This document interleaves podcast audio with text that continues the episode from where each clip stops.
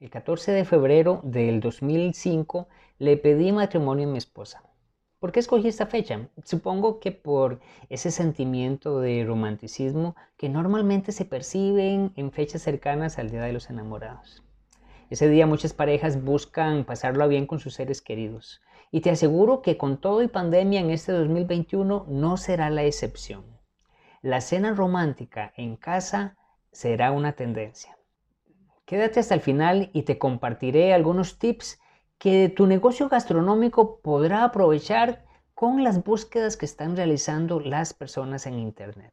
Soy Malcolm Barrantes y estás escuchando Tenedor Digital, el podcast de la comunidad gastronómica deseosa de aumentar las ventas con marketing digital.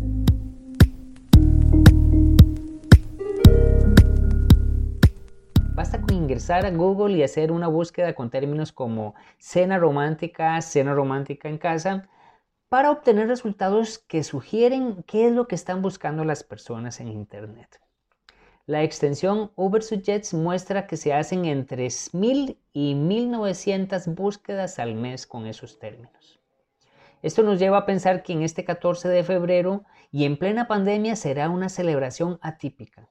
Más parejas están decidiendo compartir con sus seres queridos en casa. Los restaurantes trabajando con un aforo del 50% no podrán dar abasto a todos esos comensales que quieren pasarla bien fuera de sus casas. De ahí que la tendencia de tener una cena romántica a domicilio, en casa, va a ser muy buscada en los días cercanos al Día de los Enamorados. Te pregunto, ¿está tu negocio gastronómico acondicionado para ofrecer productos especiales para el Día de San Valentín? Una de las búsquedas más usuales es cómo preparar una cena romántica. Te puedes enfrentar a dos tipos de personas. Primero, quienes están buscando información para cocinar ellos mismos la cena en su casa. Y los segundos, los que sí realmente quieren comprar la cena y encontrar a una persona que les solucione ese problema. ¿Qué puedes hacer? En ambos casos se inicia compartiendo contenido de valor. Ayúdeles a crear esa atmósfera adecuada en el que tu platillo tenga cabida. Es decir, donde tu producto gastronómico sea un elemento de toda la velada. A continuación te comparto algunas ideas. No se trata tanto del producto que estás vendiendo, sino de lo que ellos van a vivir, de la experiencia que tú vas a formar. Lo que tienes que buscar es que sea una experiencia memorable, que no sea olvidada sugiere la forma adecuada de emplatar tus alimentos. Entonces, para eso puedes crear pequeños videos tutoriales. Eh, también puedes proponer tu propia lista de reproducción de Spotify y que los comensales, los enamorados, puedan escucharla mientras están degustando tus productos.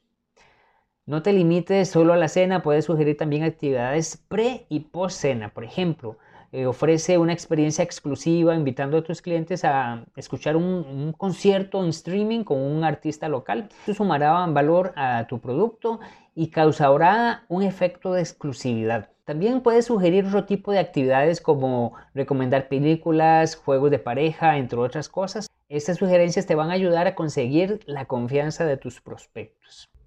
Ahora bien, ya tienes la confianza, ahora lo que tienes que hacer es cerrar la venta. Con quienes ya desean comprar el producto va a ser más sencillo.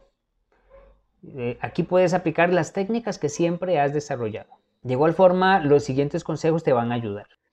Para quienes estén pensando en preparar la cena, puedes aplicar esto.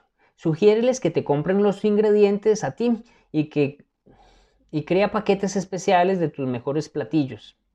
Comparte imágenes o videos de cómo se van a ver los emplatados, cómo se van a ver en la mesa y listos para ya degustarlos también. Puedes aumentar la facturación con postres, con tarjetas, con chocolates, elementos que aporten a la decoración de la escena del evento. Ofrece productos en asociación con otros negocios locales. Los regalos como flores, fotografías enmarcadas, joyerías, lencería son muy buenos complementos para este tipo de veladas. Podrías ayudarles a tu cliente facilitándoles alguna tarjeta de cliente frecuente, de descuentos incluso, para que puedan canjear en negocios locales. Espero que estos consejos te ayuden a aumentar las ventas en esta fecha de Día de San Valentín. Mi nombre es Malcolm Barrantes y si te ha gustado este episodio, te pido que lo compartas en tus historias y me etiquetes como Malcolm Barrantes. Nos vemos en el siguiente episodio. Gracias por escuchar un episodio del podcast Tenedor Digital. Como agradecimiento quiero darte un regalo. Los gastromarketers siempre estamos buscando formas para aumentar las ventas. Es por eso que quiero darte acceso a mi masterclass, El secreto para aumentar las ventas de los negocios gastronómicos. En ella te comparto las estrategias digitales que estamos aplicando de forma exitosa con nuestros clientes. Para descargarla visita malcombarrantes.com diagonal masterclass y obtén de forma inmediata este contenido. Nos vemos en el siguiente episodio.